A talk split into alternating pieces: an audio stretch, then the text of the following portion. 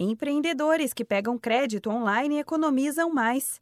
De acordo com pesquisa do aplicativo de educação financeira Guia Bolso, a economia de quem conta com o financiamento de fintechs pode ser, em média, de 200 reais por mês. A taxa de juros mensal fica cerca de 3 pontos percentuais abaixo do que as oferecidas nos grandes bancos.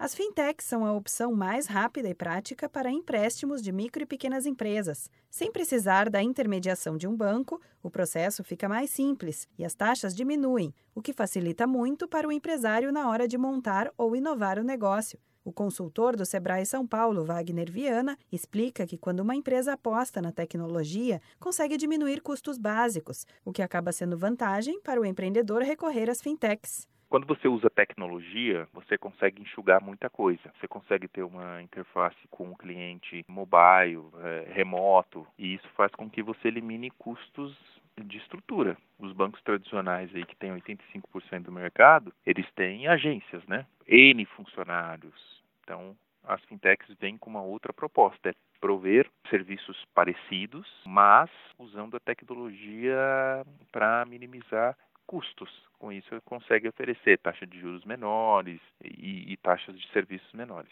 De acordo com especialistas, as fintechs têm custos reduzidos por não marcarem com uma estrutura física e também oferecem taxas mais baixas devido a um processo mais customizado de análise de crédito, dois fatores que privilegiam bons pagadores. Quando o empreendedor for solicitar um financiamento, é importante lembrar que muitos dos possíveis investidores já estiveram na posição de pedir empréstimo ou administram seus próprios negócios. Portanto, é provável que eles queiram sentir que estão fazendo uma contribuição valiosa para um empreendimento lucrativo e estimulante. Wagner Viana lembra que antes de solicitar o crédito, é fundamental que o empreendedor tenha um plano de negócios.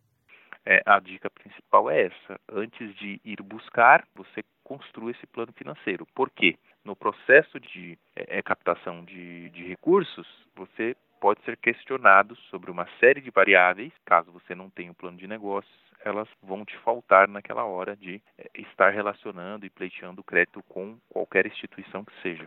Da Padrinho Conteúdo para a agência Sebrae de Notícias, Renata Kroschel.